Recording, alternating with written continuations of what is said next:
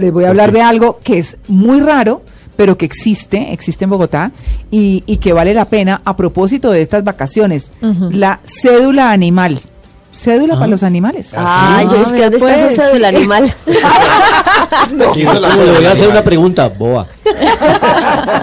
¿Y cómo es eso de Bueno, cédula animal? La cédula animal. Es que imagínense que el otro día estaba por ahí paseando y me encontré con nuestro invitado, ya se los voy a presentar.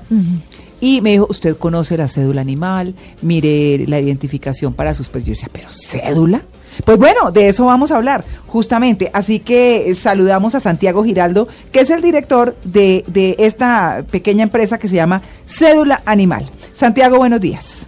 Eh, buenos días, Mara Clara, ¿cómo estás? Pues bueno, bien, eh, yo creo que los oyentes están tan sorprendidos como, como mis compañeros de mesa de trabajo, pero le quiero preguntar, ¿por qué la cédula animal? ¿Qué es la cédula animal? Ok, la cédula animal eh, nace hace más en el, en el 2010 eh, con el propósito de identificar los perros eh, o las mascotas, bien sea perros o gatos en Bogotá y disminuir la probabilidad de pérdida de estos animales. Es decir, que cuando se pierda aumentamos la probabilidad de que el propietario lo encuentre. Eh, eh, la cédula animal es un microchip que, que se le implanta al animal subcutáneamente, es una inyección muy pequeñita, muy rápida, y ese microchip tiene un código único de, de identificación, un número compuesto de 15 dígitos. Ese número es la cédula animal. Eso va a un sistema que se llama cédula animal y ese número lo ligamos al propietario al perro y a toda la información que queramos saber del animal. Pero ¿cómo? Es decir, que, que cédula animal vendría siendo la registraduría. Ah. Yo, yo como cédula, yo cuando nazco, me, me adjudican un número. Hoy en día un niño nace y le adjudican un número Sí. que, es, eh, que, que se lo dan en, la, en el momento del registro. Ese numerito lo ligan a un niño que se llama tal, que nació tal día, que es de tal sexo y toda la información. Entonces, lo que hacemos aquí es lo mismo, ligamos ese número a el sistema y ahí tenemos toda la información del animal. ¿Y qué costo tiene implantar ese microchip en los animalitos? A ver, esto, esto es un costo muy económico. Eh, la- el, eh, la- el microchip más la cédula, porque les entregamos una cédula física, que con esa cé- cédula física la persona va a tener descuentos en servicios, la persona va a tener, va a tener, eso tiene un código QR que lo puede conectar al teléfono y puede interactuar con su perro, y todo el paquete tiene un costo de 75 mil pesos, que es muy económico porque eh, le estamos dando una gran protección al, al animal. Lo que pretendemos nosotros es ser educadores y buenos ten- educadores en tenencia responsable de los animales. Sí, ese chip, disculpe la ignorancia, pero ese chip si lo pasan por un lector directamente del perrito, porque cuando a veces los perritos se pierden, pues no tienen la cédula con ellos, la tiene el dueño. Sí. ¿Pueden leer la identificación del perro? Sí, exactamente. A ver, te cuento. En este momento el distrito está en un propósito de hacer una red de lectores en Bogotá. Que haya lectores en CAIS, en los centros veterinarios. Eh, y si yo me encuentro un perro perdido, la gente no sabe qué hacer. Es más, la gente ve un perro en la calle y dice, ay, pobre perrito, está perdido. Pero no lo cogen porque dice, me encarto. Ajá. Hoy en día lo, lo- eh, lo va a poder coger, lo lleva a un centro veterinario, a, un- a una clínica veterinaria. Allá leen el microchip, toman el número y pueden consultar a- a- para con- tener contacto con el propietario del animal. ¿Y esa cédula animal es solo para perros o aplica también para otras mascotas? Eh, perros y gatos, perros y gatos. Gatos también, o sea, mi gato Sí, per- Tomás perros puede y gatos, la sí. La, la cédula animal aplica muy bien para pe- perros y gatos. Y es fácil identificar, es decir, si yo me encuentro un perro, ¿es fácil identificar que él tiene un microchip? Pues la idea es que se acompañe con una placa, lo, que- lo que, eh, con una plaquita para decir que tenga microchip. Eh, el propósito que se está haciendo, y se- ya empezamos con la Secretaría de, de- de Ambiente a trabajar, es que todos los perritos tengan microchip. Con eso yo voy a disminuir, voy a aumentar mucho la probabilidad de encontrar mi perro en caso de pérdida. Entonces cada vez se está cogiendo más fuerza, por lo menos en Europa es obligatorio, obligatorio tener todos los animales identificados con un microchip. Eh, el, el caso de España, la gente llegaba en, en España, eh, llegaba agosto, se iban de verano, Uy, soltaban sí. los perros a la calle, pero eran cantidades, la municipalidad los cogía, los tenía y después la persona iba eh, olímpicamente algunos a reclamarlo. Hoy en día no, hoy en día puede que lo saquen, el perro está identificado, sabemos que sa- se sabe quién es la persona y le mandan un ticket de una multa y decirle, mire, venga, aquí está su perro, su perro consumió tanto, usted es un responsable de este perro, venga, se lo devolvemos y debe pagar una multa. Pero yo le quiero hacer una pregunta eh, ahí, Santiago, y es la siguiente. Esa aplicación que uno tiene en el teléfono con la cédula del perro y ese microchip que ustedes le ponen al perrito, es como un GPS. No, no es geoubicador. El microchip no es geoubicador. Eh, por, ¿por qué digo que no es geoubica- por- el- el- el- todo elemento de geoubicación necesita una batería propia para meter una frecuencia, una, Ah, una onda. ah. Y con el, microchip va inyectado. El microchip es, eh, es un disposi- dispositivo pasivo. Funciona igual, por decirlo así, como un código de barras, pero Sí. es un código de barras electrónico. Lo que uno va a encontrar entonces, o la persona que lo encuentre y pueda leer ese microchip, es dueño tal, teléfono Es- tal, ta- ¿sí? Exactamente. Toda la información del propietario para poderlo contactar.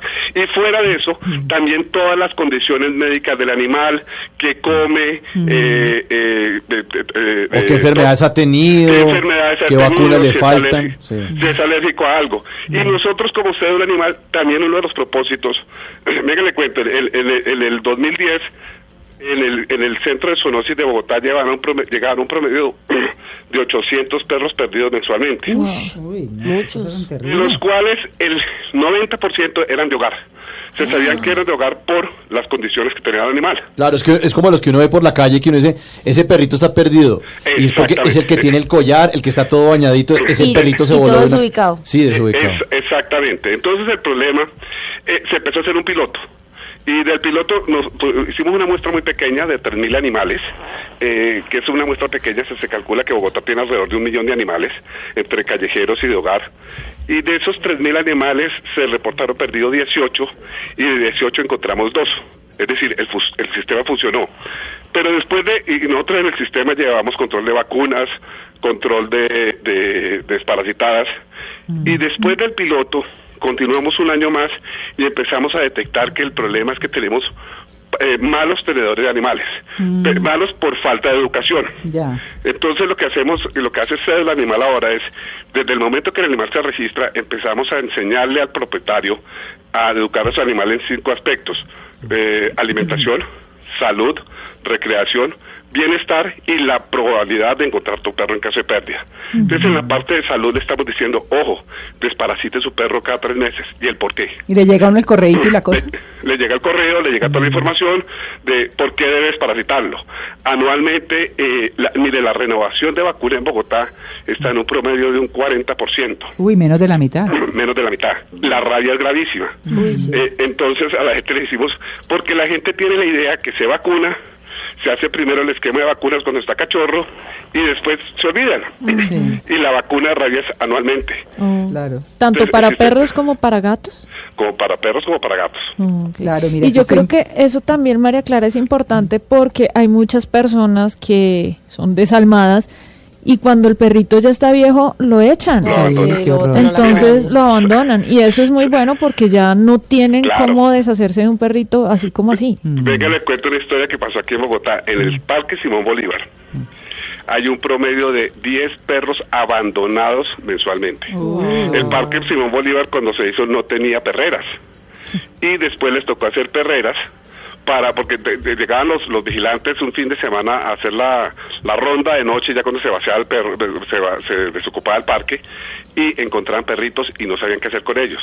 Hoy en día tienen unas perreras y allá se abandona mucho perro. La gente va y deja el perro viejito, eh, se encartaron con el perro. Ahorita en diciembre no regalen perros. Mire, la- el, el- el- el- el- el aumento de perros abandonados en abril se incrementa casi en un 70%. Ay, qué horror. Y, pe- y bueno, y además, pues que adopten entonces. Claro. Claro que adopten, exactamente, exactamente. Si, si van a regalar, bueno, adopten, adopten. Y que a la persona que le regale que sea responsable y que sepa eh, que tener una mascota tiene su responsabilidad, ¿no? Ay, por Total. supuesto, es un ser vivo, Y para toda la vida, no Sí. para, toda la vida. Ese es el único que, como dicen los señores, bate la colita y no echa cantaleta. Entonces, lo, lo que estamos haciendo en esta Consejo del Animal es eso, educar al que tiene una mascota, eduquémosla Claro. en, en- en- en todos estos aspectos. Claro. Pues bueno, ahí está, la cédula animal. Santiago, ¿usted tiene un teléfono para que la gente llame para la cédula animal? Sí, señora, mira, el 317 Sí, 576 sí. 7273. Ah, bueno. Y pueden sí. entrar también a la página que es www.cédulaanimal.com, cédula animal con doble A en la, en la mitad. Ah, cédula animal. Cédulaanimal.com Sí. y ahí se pueden registrar y pueden ver todos los beneficios y ventajas que tiene la que tiene cédula animal. Ay, qué chévere. Pues bueno, Santiago, muchas gracias por su atención con En Blue Jeans de Blue Radio. Muchas gracias a ustedes. Eh, mil gracias. Bueno.